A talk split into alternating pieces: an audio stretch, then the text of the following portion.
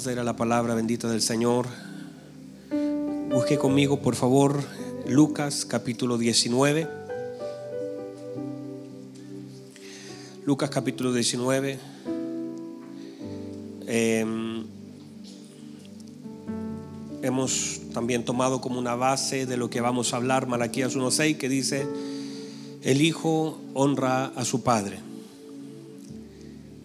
Y el Señor hace la pregunta, y si yo soy padre, ¿dónde está mi honra? Es allí donde también hemos centrado lo que vamos a hablar, pero vamos a hablar en Lucas capítulo 19. Ah, tuvimos un problema con el proyector, así que quizá muchos de ustedes no pudieron entonar las canciones, las alabanzas, y aquí también nos sirve mucho la, la Biblia, ¿ve? Cuando no se puede proyectar, ahí está la Biblia. No falla. Los iPads, los celulares fallan. La Biblia no falla. Muy bien, mire lo que dice Lucas capítulo 19. Habiendo entrado Jesús en Jericó, iba pasando por la ciudad.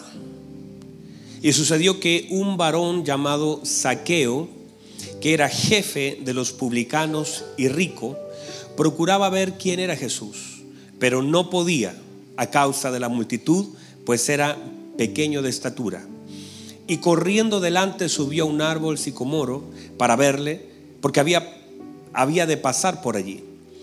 Cuando Jesús llegó a aquel lugar mirando hacia arriba, le vio y le dijo, Saqueo, date prisa, desciende, porque hoy es necesario que pose yo en tu casa. Entonces él descendió a prisa y le recibió gozoso. ¿Cómo le recibió? Gozoso. Al ver esto, todos murmuraban, diciendo que había entrado a posar con un hombre pecador. Entonces Saqueo puesto en pie dijo al Señor, he aquí, Señor, la mitad de mis bienes doy a los pobres, y si en algo he defraudado a alguno, se lo devuelvo cuadruplicado. Jesús le dijo, hoy ha venido la salvación a esta casa, por cuanto él también es hijo de Abraham, porque el Hijo del Hombre vino a buscar y a salvar lo que se había perdido. Tome asiento, por favor, quiero aprovechar de saludar a todos nuestros hermanos que nos sintonizan en diferentes lugares. Gracias a los hermanos de Punta Arena que estuvimos esta semana con ellos. Si hay alguien de Punta Arena en sintonía, hoy en la tarde tendrán una hermosa reunión allá a los hermanos de Los Ángeles, los hermanos de Argentina, todos los hermanos que nos ven en diferentes lugares. Esta semana también eh, tengo un viaje a Argentina, así que le ruego sus oraciones. Estaré compartiendo la palabra del Señor allá en Argentina el día miércoles, así que para que también estén en oración. Muy bien, hemos estado hablando, mírenme por favor, estamos hablando acerca de la paternidad de Dios y este mensaje, Alexis, es el mensaje número 52 de la paternidad de Dios. Y dentro de eso, esta mañana comenzamos a avanzar en algunas cosas importantísimas. Y hemos establecido un par de cosas y quiero solamente poner bases sobre lo que hablamos para que entendamos.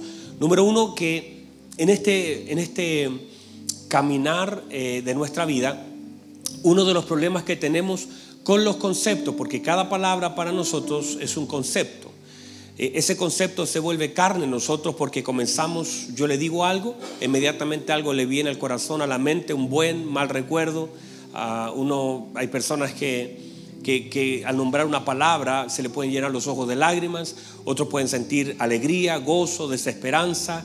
Depende de lo que esa palabra signifique en nuestro corazón. Cada palabra tiene un peso diferente en nuestro corazón. Cada concepto tiene un peso diferente en nuestro corazón. Ah, por eso cuando nosotros hablamos de paternidad, la paternidad tiene dependiendo lo que nosotros hemos vivido y de acuerdo a lo que nosotros en nuestra eh, niñez hayamos tenido, tendrá un peso diferente para nosotros. Algunos eh, dirán padre y se llenarán los ojos de lágrimas porque ya no está, porque vivieron tantas cosas hermosas. Y para otro, la misma palabra puede eh, sentir en su corazón rechazo, puede sentir dolor, puede sentir soledad, porque las palabras tienen un peso en nuestra vida. Ahora, lo que hay que hacer es redimir ciertos conceptos, porque cada palabra nosotros le damos de acuerdo a los conceptos que hemos vivido. Por ejemplo, hablamos en la mañana de la cruz. Hablamos del amor, nosotros no podemos seguir confundiendo el amor de Dios con los sentimientos humanos. El amor para algunos significará una cosa, para otros, pero ahí es donde nosotros debemos tomar todos los conceptos y filtrarlos por la palabra del Señor y entender qué quiere decir el Señor con ello. ¿Cuál es el concepto? Porque solamente la verdad nos hace libre. Entonces el Espíritu Santo nos lleva a la verdad y la verdad es Cristo. Cada concepto entonces debemos pasarlo por el filtro de la verdad para entender el sentido y el significado que tiene para Dios. Porque o si no cada uno aquí tendría una ensalada de cosas en su cabeza y sentiría mucho rechazo. Al, decir Dios es padre, uy, mejor hubiese sido amigo, porque padre tengo un concepto equivocado de lo que es la paternidad. Y allí entonces comenzamos a hablar durante la mañana acerca de la deformidad de muchos conceptos en nuestra mente.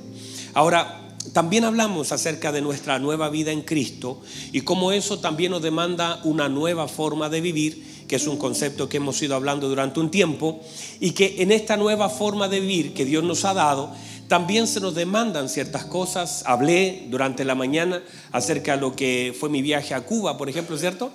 Hablamos acerca de que si yo me quisiera cambiar de país, tengo que someterme. Tengo que someterme. O sea, yo sé que aquí hay muchos hermanos extranjeros, ¿verdad? Hay unos cuantitos. ¿Hay hermanos extranjeros acá? Hay hermanos extranjeros. En realidad no sé si hay chilenos, ese es el problema.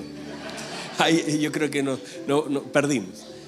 Entonces, y cuando nosotros, y si usted vino acá, no importa cómo lo hacía allá, y usted dice, no, yo voy a pagar, por ejemplo, en Estados Unidos el impuesto es el, 6%, 6,5%, eh, lo que nosotros llamamos IVA, acá es el 19%. Y, y, si viniera un americano diría, no, yo voy a pagar solamente el 6%. Y usted cree que el gobierno diría, ah, bueno, si usted lo hacía así allá, no hay ningún problema, sígalo haciendo. Usted sabe que le va a llegar una multa, le va a llegar, porque no puede, ah, bueno, allá en Estados Unidos puedo andar a, 130 kilómetros por hora y acá solamente a 100. Voy a andar a 130 porque yo soy americano y tengo mi licencia americana y tengo mi casa en Estados Unidos. No, no se trata de lo que usted, si usted cambió, ya pasar una frontera, inmediatamente las cosas cambian. Ahora hablamos un poco, mire que en la mañana estuvo tierna la predicación, ¿cierto, Alexi? Hablamos de los gusanitos. Consígase ese mensaje. Si usted quiere conocer botánica, alguna cosa así. Ciencias naturales. Hablamos del gusanito, del proceso de transformación que es conocido de la metamorfosis que se llama hacia la mariposa. Pero dijimos que un gusanito ya al salir de ese estado ya no puede ni pensar como gusano, ya no puede comer como gusano, ya no puede caminar a la velocidad de un gusano, cambia, porque no puede, porque hay cosas. Y dijimos en la mañana que entonces ahora en esta nueva naturaleza en Cristo ya no podemos pelear con las mismas cosas que antes. Ya no podemos pensar como pensábamos antes. Míreme, ya no podemos comer lo que comíamos antes. Ya no podemos ver lo que veíamos antes. Ya no podemos hablar lo que hablábamos antes. Por una cosa natural de, de la transformación de Cristo en nuestra vida. ¿Verdad?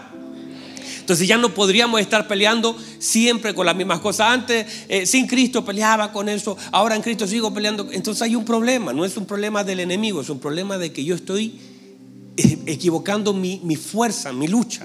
Entonces ahí empezamos a hablar, le conviene oír ese mensaje porque habla mucho de eso, de las peleas. Y entonces, estamos hablando acerca de esta hermosa paternidad y una de las cosas importantes es cómo está en esta nueva naturaleza en Cristo, como yo soy hijo, como somos hijos del Señor, nosotros pelearemos con cosas que el hijo peleó.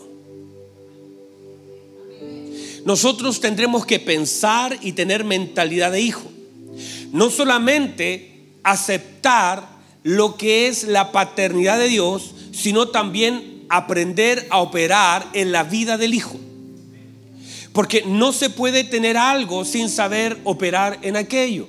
O sea, usted podría tener, yo podría decirle, hermano, sabe usted me cabe muy bien, le voy a pasar la llave de mi auto. Y usted podría tener la llave de mi auto y nunca poder manejarlo. Porque simplemente no sabe. De hecho, el otro día un hermano me, fue a dejar por ahí. Y, y claro, él siempre manejando mecánicos. Le pasé la llave y estuvo media hora tratando de ver cómo funcionaba porque sabía cómo hacer funcionar un mecánico, el automático le costaba algunas cositas. Entonces, muchas veces, aunque tenemos algunas cosas que el Señor ha sumado, solamente por ser hijo, ya nosotros asumimos algunas cosas, no sabemos operar y a veces estamos peleando. Es como el hermano del hijo pródigo diciendo, mire, mire, usted lo, predicamos hace días atrás, y el hermano del hijo pródigo dijo, le dijo, Padre, tantos años te he servido, no habiendo desobedecido en nada y nunca me has dado un cabrito para gozarme con mis amigos. Mire cómo es el reclamo de este hijo que está diciendo, yo te sirvo, no te desobedezco y nunca me has dado. Y el padre lo que ha mirado es hijo, todas mis cosas son suyas. El tema es que él, aunque era hijo y estaba en casa y tenía el favor del padre, no sabía lo que era de él.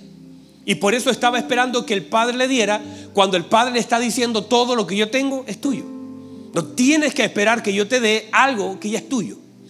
Entonces es allí donde debemos aprender a operar y a saber bajo el entendimiento y lo que es la revelación de la palabra, qué cosas son las nuestras, qué, debemos hacer, qué podemos hacer, cuál es la demanda del Señor. Y, y esto es una crisis para la mente. Míreme, es una crisis para la mente. Porque cuando todo te ha negado, cuando por ejemplo te ha faltado tanto amor, cuando, por ejemplo, sentiste tanto abandono, cuando tu padre natural se fue sin explicación, no, no, le importó quién eras tú, no le importó lo que hacías, para dónde ibas, si estudiaste o no estudiaste, no le importó si estabas enfermo o no estabas enfermo, si alguna vez estuviste a punto de morir, no tiene, le da lo mismo lo que pasó con tu vida y de pronto aparece una palabra que dice, Dios se preocupa de usted, Dios tiene cuidado de usted, su Padre sabe sus necesidades y eso es una lucha con la mente. Porque en tu mente natural comienzas a decir, oye, mi papá que tenía uno, le costó tanto, me abandonó, se fue, no me cuidó, no se preocupó, no estuvo atento, nunca estuvo presente y mi Padre ahora celestial tiene millones de hijos, tiene todo que hacer y, cómo va a estar preocupado. Y comienza la lucha de la mente, porque es una lucha de mente este asunto. No, no, no es, y cuando comienzas a entender, y por eso la palabra viene a revelarse, para que podamos a través de revelación, no a través de hay comparación, porque si usted empieza a comparar, claro, usted queda corto, pero es a través de revelación donde usted se sabe que su Padre le ama que su padre está con usted, que su padre le cuida. Que el Señor dijo a mí que me importa si tu papá nunca te peinó, yo he contado cada cabello de tu cabeza. Yo tengo cuidado de usted. Aquí no se mueve una hoja, dijo Jesús, sin que mi Padre lo sepa. O sea, tengo un control absoluto en la eternidad. Es más, puede ser que tu papá ni te conoció, no supo tu gusto, llegó con un peluche y tú eras alérgico. Pero tu Padre Celestial conoce tu ayer, conoce tu hoy, conoce tu mañana y todo eso lucha con tu mente. Por eso es un, tema de tratar de llevar cautivo los pensamientos a la obediencia de Cristo porque es un problema de mente, porque cualquier cambio que uno quiera hacer, si no hay primero por medio de la obra del Espíritu Santo en nosotros, de la impartición de la naturaleza y también de una modificación, miren, de una modificación, de una estructura, de que podamos nosotros educar la mente. Que hay muchas cosas que no son racionales en este asunto que hay muchas cosas que no son dos más dos, que en, este, en este tema de la paternidad no se trata de que, bueno, yo como soy bueno porque así lo hacemos nosotros, nos premian por bueno, nos castigan por malo. ¿Verdad? Pero el amor de Dios permanece eterno. No hay, el Señor no se levanta un día diciendo los quiero amar, se acuesta la noche diciendo, ay, esto me tienen aburrido, los voy a matar esta noche. No, el Señor, el amor es eterno. Su fidelidad es grande es eterna, es completa, es absoluta. En el reino de Dios no hay relativos, son todos absolutos. Y debemos entonces aprender a vivir en la, en la, en la operación y en la dimensión de un hijo de Dios. ¿Cómo opera un hijo de Dios? Desde esa plataforma entonces se establece que un hijo honra a su padre. No, no dice un hijo podría, cuántos quieren honrar. No, un hijo honra al padre. en el absoluto de Dios, un hijo debe honrar a su padre. Entonces, y es allí donde estamos estacionados, entender entonces que la honra es un elemento importante de la vida de un hijo, porque no importa cuánto un padre quiera dar, la única forma de que el que Dios pueda sacar el depósito que él ha hecho en alguien es por medio de la honra. O sea, yo puedo todo el día estar, hijo, mira, te bendigo, te bendigo, que te vaya bien, que tus días sean alargados, que todo te salga bien. Yo puedo estar todo el día en esa dinámica y por supuesto entendemos que la boca de un padre hay una bendición para su hijo, pero el elemento que desata lo que Dios ha puesto en la vida de los padres es la honra. Y si ese elemento no está presente, no importa cuánto el padre quiera bendecir, la honra es la que abre para que el hijo pueda recibir lo que Dios ha puesto en la paternidad. Otra vez, depósitos, somos depósitos. Y solamente a través de la honra. Por eso los padres no pueden salir de su posición. Un padre debe aprender a generar honra en el corazón de sus hijos que sus hijos aprendan a honrar a la gente, aprendan a honrar la casa de Dios, aprendan a honrar al Dios de la casa, aprendan a honrar a sus abuelos, aprendan, porque si tú le enseñas, si instruyes al niño acerca de la honra, ellos serán beneficiados porque ellos tomarán del depósito de Dios que ha hecho en todas las personas que están sobre la tierra y sobre todo en la vida de un padre. Sí, estamos acá. Entonces, hemos entendido la importancia de operar como un hijo del Señor. En este sentido, el Señor hace una pregunta ahí en Malaquías capítulo 1, ¿dónde está mi honra? Entiéndase por favor, el Señor no está preguntando si hay honra o no hay honra, está preguntando dónde está. Es como cuando el Señor le dice a aquellos discípulos que están en la barca, ¿dónde está la fe? No está diciendo que no tienen, está diciendo dónde está. ¿Dónde está vuestra fe? Porque uno siempre tiene cosas, pero a veces las direcciona hacia otro lugar. El Señor dice, ¿dónde está mi honra? ¿Y cómo voy a saber dónde está mi honra? Por medio de lo que estoy hablando, por medio de lo que estoy haciendo y por medio de lo que estoy dando.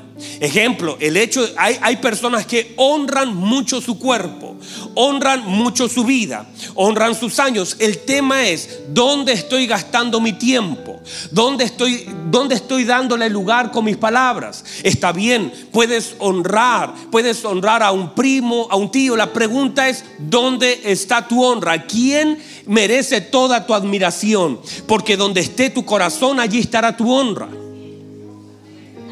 O sea, lo que estás hablando determina el nivel de honra que tienes. Hay personas que hay, personas que hablan una hora de un perrito. Uy, mi perrito hace eso, se da vuelta, levanta las orejas. Estás dándole honra. ¿Está mal eso, amar a un perrito? No, ámelo. No tengo problema. No me van a acusar los animalistas, después me van a venir. No, no tengo problema con eso. Pero el tema es dónde están mis palabras, el lugar, la forma que hablo, la manera como me expreso, la admiración que tengo, el lugar que le doy en mi corazón, el, tiempo que gasto, lo que doy, el dinero que invierto, todo eso habla de la honra. Entienda eso, por favor. Lo que hablo, lo que hago, mi comportamiento. A veces con mi comportamiento no estoy honrando a Dios, no estoy honrando. A veces soy firme en la oficina, hermano, honro, honro mi trabajo. ¿Está mal? No, para nada, sígalo honrando. Llego a la hora, me voy más tarde, me mandan a hacer cosas, lo hago. Pero cuando se trata de hacer cosas para el Señor, pongo problema y usted en la vida podrá buscar una forma o podrá buscar excusas. Uno podrá buscar una forma de cómo hacerlo o podrá encontrar una excusa para no hacerlo. Pero cuando uno honra de acuerdo al lugar que le da las cosas, porque hay gente que dice, ay pastor, pero lógico, si yo tengo que trabajar, por si yo no, no trabajo, no como, y por eso me tengo que levantar temprano, tengo que llegar tarde, no veo a mis hijos todo el día, y, y el concepto lo tienen equivocado. Y a veces Dios entonces se encarga de cerrarte una llave para mostrarte que no tiene que ver con tu trabajo, tus habilidades, que, le estás dando un lugar equivocado. Ah, ah, ¿Tengo que ser responsable? No, por supuesto que no. Sea puntual, sea el primero que llegue, sea el trabajador y la Biblia dice que debemos hacerlo como para Dios. Pero mire por favor, entonces ahí está el concepto.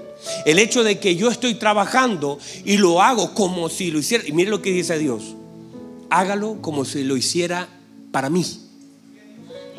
Entonces ahí yo llego temprano, doy lo mejor, no estoy mirando si el jefe me está mirando para chatear.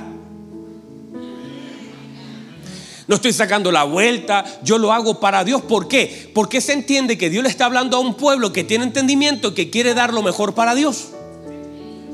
Entonces ahora lo que yo hago, le doy lo mejor a mi trabajo porque es un concepto que es como para Dios.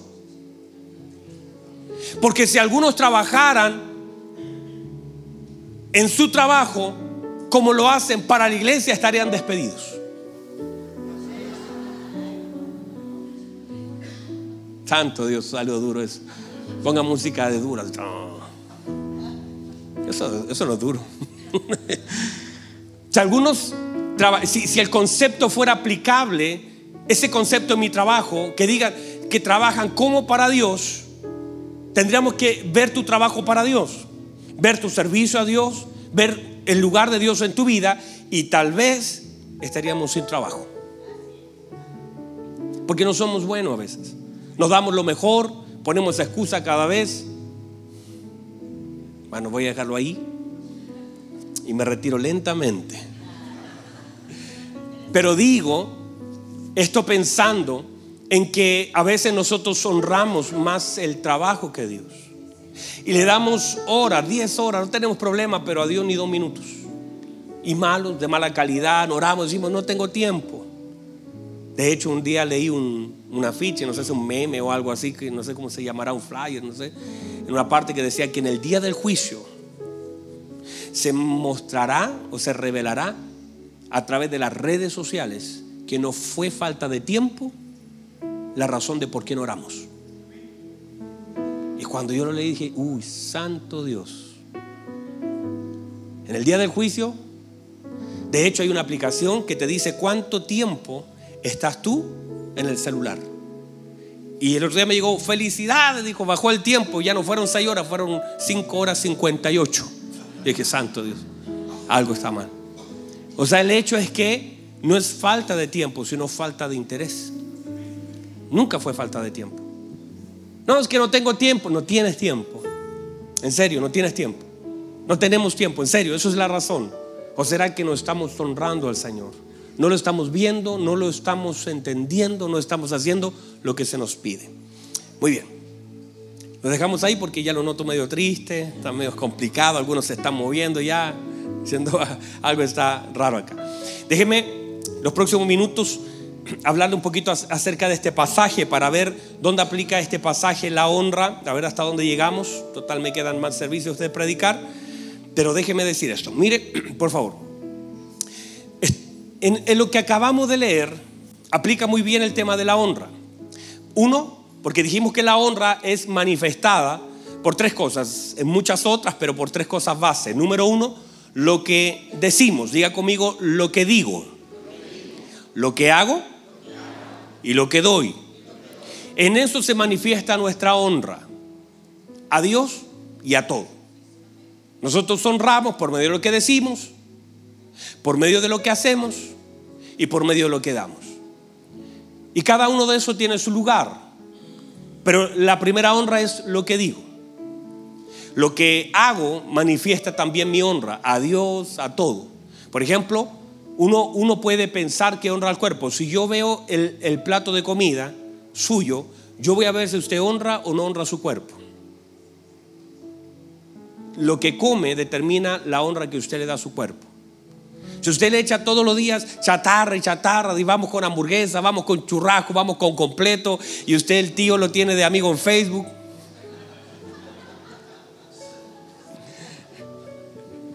Como uno que anda por ahí atrás, que tienen hasta el celular del tío. Bueno, los que no conocen acá, el tío atrás vende completo, churrasco. Hermano, y el tío, el tío ahí, ah, vamos a ver si el tío está abierto. Tremendo, hermano. No puedo creer eso. Entonces, eso lo que está delante de mí manifiesta la honra que le doy. al cuerpo. ¿Cómo me visto? ¿Cómo me cuido? ¿Cómo me alimento? Todo eso manifiesta honra. Entonces mire, mire lo que pasa con Saqueo. Saqueo, la Biblia dice que era un publicano, era, no, no era publicano solamente, él era jefe de los publicanos. Y la Biblia dice que tenía varias cosas. Primero, que era jefe, ya eso es un problema, ¿verdad? Ser jefe es un problema. Ah, algunos dicen, ah, no, es un problema. Porque genera envidia, genera discusiones, genera muchas cosas. Número dos, era rico. Y eso es otro problema.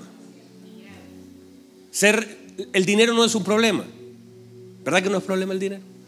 No es un problema el dinero en sí. El no tenerlo a veces se vuelve un problema.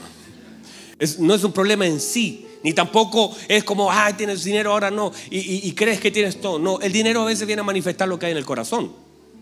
La gente dice, el dinero cambia, no, el dinero cambia, el dinero manifiesta lo que hay en el corazón. Lo que siempre fui sin dinero, pero el dinero no tiene el poder de cambiar, el dinero tiene el poder de manifestar lo que hay en el corazón. Entonces ahí la gente se vuelve orgullosa, se vuelve soberbia, se vuelve altiva, pero no es que se vuelva, sino manifiesta lo que siempre estuvo sin que hubiera el dinero. El dinero es un detonador en muchas de las personas. Detonador que a veces cuando no está, la gente se desespera y a veces le damos más honra al dinero que a Dios. Porque cuando usted ve y abre su chequera o abre su, su, su billetera y encuentra 10 Bernardo Higgins, ustedes estamos bien, no hay problema. Si usted se meta a su cuenta y ahí aparece un saldo de 100 mil, un millón, usted dice, estamos bien, no hay problema, podemos salir. Es más, nuestras decisiones pasan por la honra muchas veces que le damos al dinero. Entonces usted ve y dice, ah, estamos listos. Pero cuando no hay ahí, y usted abre la billetera y está la cosa, y hay dos, cuatro monedas ahí y una Gabriela Mistral, Usted se comienza a desesperar y dice, ay, santo Dios, ¿qué voy a hacer? No puedo ir. Y todas las decisiones pasan por la honra que usted le da al dinero. No le pregunta a Dios, no le consulta a Dios. No, no, no está su corazón honrando a Dios, sino que tiene que ver con lo que usted tiene. Y en base a eso toma decisiones. Note que los discípulos cuando llegan al templo de la hermosa, ellos dicen, la verdad, les tiraron la mano. Mire, ni palimosna tenían. No tenían.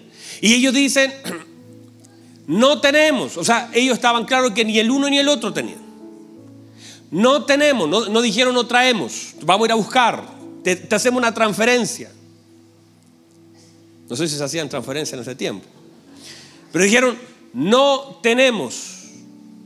Pero lo que tenemos que más importante que la plata, que más trascendente que el dinero, que más importante que lo que podamos tener aquí en los bolsillos, lo que tenemos sí te podemos dar.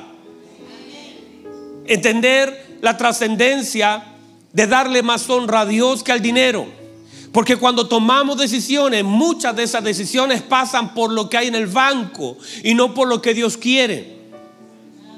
Muchas de las preguntas que hacemos acerca de si podemos o no podemos no pasa por preguntarle a Dios, sino pasa por consultar saldos. Y el problema es que le estás dando un lugar que estás poniendo tu oído en el saldo de una cuenta, en la proyección o en cuánto va a salir y no estás escuchando a Dios si Dios te quiere tener en ese lugar que no va a depender de cuánto saldo tengas tú en la cuenta, porque Dios puede abrir su buen tesoro y Él dice, mío es el oro y mía es la plata y yo quiero que usted vaya y no porque tenga significa que usted puede ir. Usted puede ver en el saldo varios hacia el lado y usted dice, ah, yo lo puedo hacer. Eso también es independencia de Dios. Lo correcto es no mirar la cuenta, sino decirle Dios, usted quiere que yo lo haga, porque si usted quiere que yo lo haga, haya un cero hacia allá o haya un cero hacia acá, lo voy a hacer porque soy guiado por el Espíritu de Dios. Si hay, gloria al Señor. Si no hay, gloria al Señor. Pero mis decisiones no pueden pasar por lo que tengo, sino por Dios. Y es allí donde nosotros a veces honramos más las riquezas. Honramos más el dinero, honramos más, le damos un lugar más importante de las decisiones y pensamos que Él define lo que nosotros podemos o no podemos hacer. Ay, a mí me gustaría ir, pero, ¿pero qué? ¿Quién te dijo que no? ¿Quién te limitó? ¿Quién está poniendo los límites sobre tu vida? ¿Quién te dice que no puedes ir? ¿Quién te dijo que no tienes que ir? ¿Quién te lo susurró al oído? Tu cuenta, tu proyección, tu trabajo. ¿Quién te lo dijo? Ah, es que no puedo, no, no, no puedo ayudar a, a, un hermano que tenga necesidad. No puedes, ¿por qué? ¿Quién te dijo? ¿Quién, quién te limitó? Ah, bendito sea el Señor. Que hay una viuda en la escritura que miró y sabía perfectamente lo que tenía. Y ella dijo, yo tengo un poquito de aceite y un poquito de harina. Y el profeta le dice, tráigame a mí primero. Y ella dijo, tengo poquito, pero no se limitó al dar, porque detrás de lo que se le pidió había una palabra de Dios. Eh, él le dijo, dame y no te va a faltar. Eso va a fluir, eso va a sobrar. No tendrás que ir a pedir afuera. En esa misma vasija donde hay poco, será multiplicado hasta que termine esta sequía. No faltará el aceite no faltará la harina. Tienes que aprender a descansar y tienes que aprender a confiar y a honrar a Dios. No por lo que ves, sino por lo que crees. Wow, alguien tiene que recibir esa palabra. Alguien tiene que recibir esa palabra. Entendamos, el pastor está hablando eh, de, no, no estoy hablando, estoy hablando de la confianza que ponemos en los recursos. ¿Cuántas veces los desafíos que el Señor nos ha dado han llegado los momentos cuando no tenemos? Este edificio donde usted está sentado en estas sillas y lo que usted puede ver hoy está, eh, se, fue un desafío cuando no teníamos nada. Y cuando nosotros con mi esposa estábamos metidos ya en una crisis económica por el Evangelio, por venir a Cristo, por dedicar nuestro tiempo al Señor, si hubiéramos tenido, hermano, ni lo pienso. Digo, no hay problema, yo tengo, vamos, hagámosle, démosle nomás. Pero los desafíos a veces vienen justamente para manifestar que nuestra confianza no puede estar en que tengamos un empresario en la iglesia, en que tengamos suficiente en la cuenta, sino los desafíos del Señor son desafíos de fe. Que nosotros podamos creer que es lo que Dios nos quiere dar, es de la forma en como Dios nos quiera dar, es de la manera como Dios quiere abrir. Es Dios el que está interesado en manifestar su gloria y a veces tiene que restar algunas personas de nuestra vida. Y le dice el Señor a Gedeón, no quiero que vayas con 32 mil, porque si vas con ese grupo van a pensar que eran ellos y su fuerza que consiguieron la batalla, echa para atrás a toda la gente y voy a dejarte con 300. Parece una locura, pero esos 300 ni siquiera van a levantar su espada, sino solamente van a ir a ver, que sean testigos de lo que yo quiero hacer. No quiero que peleen, no levante la espada, solamente que abran los ojos y vean la salvación que yo les voy a dar para que no crean que es por la espada de Gedeón, sino que es por la fuerza de Dios que yo puedo derrotar los enemigos para que ningún hombre se lleve la gloria, sino para que Dios sea glorificado en medio de las cosas que nosotros estamos viviendo. Oh, reciba eso, por favor. Pero tiene que ver con qué lugar le damos a las cosas. ¿Dónde está nuestro corazón? A veces limitamos a nuestros hijos, limitamos. Ay, no, no, vas a poder estudiar, no vas a poder estudiar porque, porque no tenemos para pagar la carrera, no tenemos. ¿Fue Dios o fue usted quien habló? ¿O está esperando solamente que el gobierno le dé una beca? ¿Hay un problema con eso? No, gloria a Dios. Qué bueno que tengamos beca del gobierno. Pero el gobierno no puede determinar la educación sobre mis hijos. Si Dios quiere que él se meta a la universidad y él lo quiere tener en ese lugar, Dios puede sacar de su buen tesoro. Puede sacar de donde hay y poner donde no hay. La gracia de Dios es el, es el favor para el hombre. La gracia de Dios es el favor para el hombre. Donde Dios puede darte cosas que tú no has pensado. Dios puede hacer cosas. Eh, yo no sé si alguien me está entendiendo. Pero no se trata, no se trata de que usted esté dependiendo de alguien, dependa de Dios. Ahora, pastor, y, eso es un problema. No, es un problema cuando, cuando mi corazón está equivocado allí. Dios no tiene problema. Si el Señor dice, mío es el oro, mío es la plata, entonces no es un problema de plata ni de dinero que sea malo, sea bueno. No tiene eso que ver. Tiene que ver con el corazón. De cómo dudamos cuando a veces vemos poco y cómo confiamos cuando hay mucho. Pero es allí donde Dios tiene que trabajar. Ahora, sigamos con el mensaje porque ya me debía hace rato. Este hombre era rico. ¿Hay un problema con eso? Ni un problema. No era un problema ese. Un problema, la gente tenía un problema con él. La gente con sus prejuicios, porque note, cuando yo leo el texto, yo digo, este hombre no tendría que haber sido tan malo. O sea, no, no necesariamente era como la gente pensaba que era. Porque si él ofrece dar y devolver a alguno, dice, que haya defraudado, y dice, lo voy a devolver cuadruplicado, quiere decir que si usted saca la cuenta y le debía a todos, iba a quedar sin un peso. Pero él dice, si alguno he defraudado, lo voy a devolver cuadruplicado. O sea, quiere decir que tal vez no era tan sinvergüenza como la gente hablaba. No lo sabemos. Yo no voy a ponerme a defender a Saqueo tampoco. Pero no sabemos. Pero nosotros asociamos. ¿Y cuál era el problema de los judíos con él? Que era un cobrador de impuestos, era el jefe. Y usted sabe el rollo que había entre Roma e Israel y que ellos cobraban impuestos y había todo un enriquecimiento que no era, no era lícito. Usted conoce parte de esa historia. Pero, entonces, él tenía algunos problemas. Ya dijimos, era jefe, era, era cobrador de impuestos, era rico y aparte era pequeñito. La Biblia dice que era chiquitito, era pequeñito. Entonces, pero todas esas limitaciones y él, mire, ni siquiera conocía al Señor. No lo conocía. Pero él escuchó hablar del Señor y quiso saber quién era el Señor. Entonces dice la Biblia que corrió y se subió a un árbol. Él estaba interesado en verlo, no más que eso. Se me acabó mi tiempo, hermanos. No importa, dice la hermana. Él tengo una hermana que me apoya. Todos los demás quieren que termine, la única hermana se queda conmigo acá. Se acabó, tenemos unas cosas que hacer, pero deme cinco minutos y te cerramos. Este hombre al segundo su servicio voy a profundizar sobre eso. Este hombre entonces, al tercer servicio, perdón. Este hombre entonces tenía muchas limitaciones, muchas complicaciones, mucha gente que estaba en contra de él, mucha gente que no lo quería, muchos prejuicios había levantado en contra de él.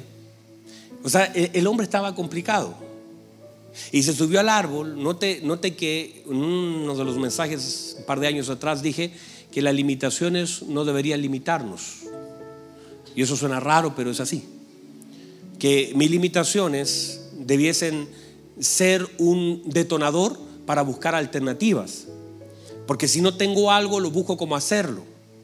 Pero a veces nosotros, y hay una mentalidad que siempre espera que le den, no sé, yo, yo a veces la noticia, han pasado tres días y la gente todavía está bajo eh, sobre los escombros diciendo, bueno, aquí estamos esperando que venga la municipalidad. Te digo, hermano, haga algo. Hay gente que siempre está esperando que alguien haga algo por ellos. Hay gente que, que siempre está esperando que alguien haga algo que ellos no están dispuestos a hacer. Siempre hay gente que te dice, pastor, ore por mí. Y si tú le preguntas cuánto tú has orado por el asunto, quizás muy poco. Porque siempre están esperando que alguien tome su lugar. Y no son capaces de entender que a veces hay que subirse. Que a veces hay que salir de donde estoy y ponerme en un lugar más alto. Que no entienden que a veces nuestras limitaciones son simplemente para sacarnos de donde nosotros estamos. Que a veces aquellas cosas que tú consideras como que, como que no fuiste beneficiado, como que saliste perjudicado, en realidad simplemente no es así. Es una oportunidad para salir de donde estás y ponerte en un lugar donde nadie está.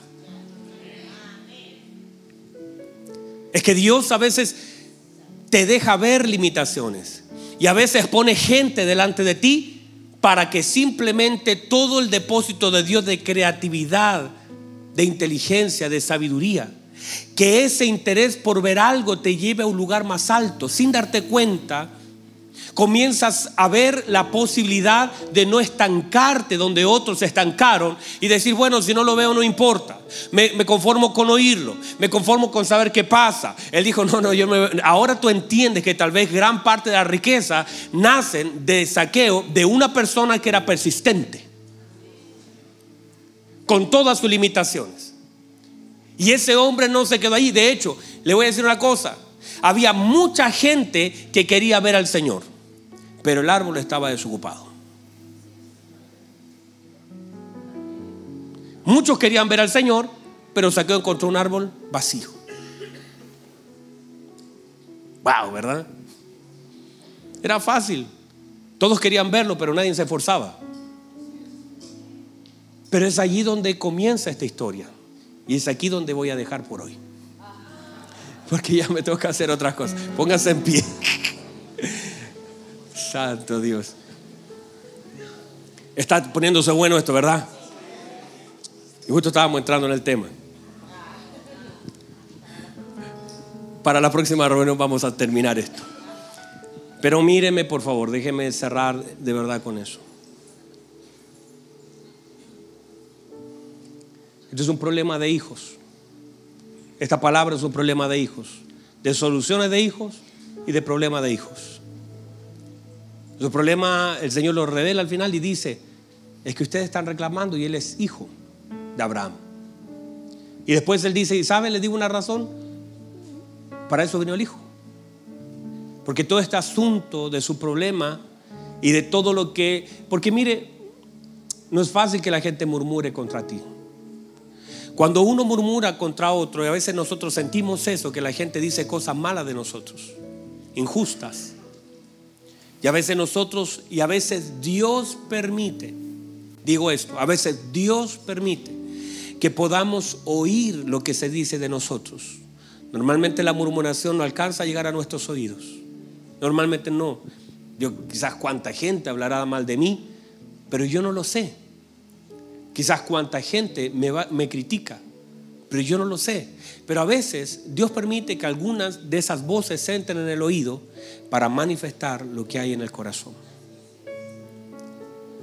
A veces cuando llegan esas voces, porque a veces son cosas que tú sientes injustas. La gente habló mal de ti, la gente te criticó, la gente murmuró a tu alrededor. Y, lo peor con saqueo es que no habló una persona diciendo, mire, ese tipo me debe 10 mil pesos. No, la Biblia dice que todos murmuraron. Y qué triste es estar bajando del árbol después de recibir una palabra y entrar a casa escuchando el murmurio de toda esa gente que injustamente a veces te dañó. Y es allí donde el poder de Dios necesita hacer una obra en la vida de los hijos. Ahí donde nosotros necesitamos afirmar nuestro corazón. ¿Sabe por qué? Porque Saqueo pudo haber dicho, ¿saben? ¿Qué, le voy a dar plata a esta gente si esta gente es murmuradora? ¿Cómo le voy a soltar algo? ¿Cómo voy a entregar lo mío, lo que me ha costado? A todos ellos. Pero ahí se manifiesta la salvación del Señor. Que no importa lo que dijeron, tú eres capaz de dar.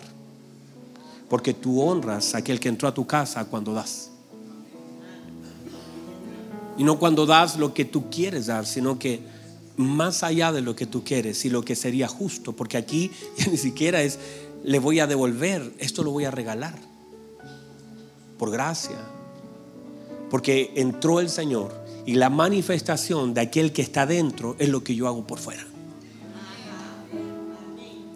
La manifestación de mis acciones manifiestan mi honra y quién está en casa. Y cuando en casa está el orgullo, se manifiesta hacia afuera. Y cuando en casa está el dolor, se manifiesta. Cuando adentro está el rencor, algo va a salir afuera. Pero cuando está Cristo, tú puedes abrir la puerta y decir, ellos son los que murmuraban, no hay problema, les voy a dar. No tengo problema, no es para cerrar sus bocas, no es para no es para cambiar su opinión de mí, es porque Cristo ha llegado a mi corazón, la salvación llegó a mi corazón. Ya no puedo darles otra cosa. Solamente lo que llegó les puedo dar lo que tengo. Y hoy Cristo es más importante que las riquezas. Por eso las riquezas ya las puedo soltar, pero lo que no puedo soltar es a Cristo. Uy, santo Dios. Levante sus manos, por favor. Levante sus manos. Adora al Señor un minuto. Oh, Santo Dios, gracias. Levante sus manos. Honra al Señor. Porque lo que está dando hacia afuera es simplemente la manifestación de lo que está gobernando tu casa.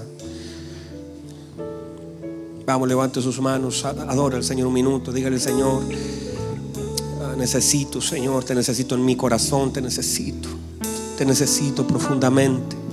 Quizás sin darme cuenta he dejado entrar otras cosas en casa.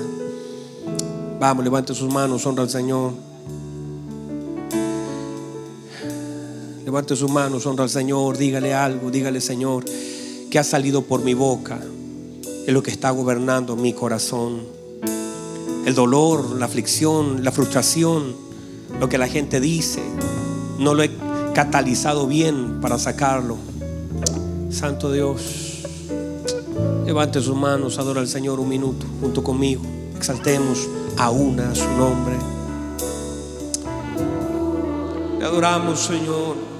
Señor, queremos darle gracias. Su palabra ha sido predicada. Su palabra es viva y es eficaz, más cortante que toda espada de doble filo que penetra hasta partir el alma. Señor, gracias porque su palabra nos ha nutrido esta mañana, nos ha dado luz. Hemos sentido, Señor, un fluir de ella en medio de nosotros.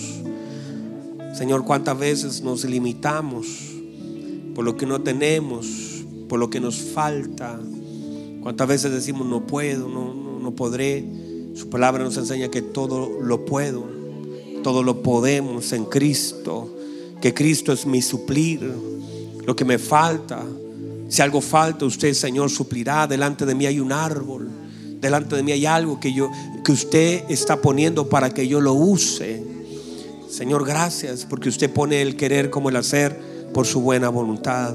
Señor, que mis hermanos aquí se vayan con la palabra en el corazón, palpitando fuerte, diciendo, uy, Dios me habló en este día, no voy a limitarme, no voy a detenerme, voy a correr más a prisa, voy a subir a lo que tenga que subir, llegaré más alto, el Señor me mirará en el esfuerzo, lo que quiero hacer, en mi deseo de poder verle.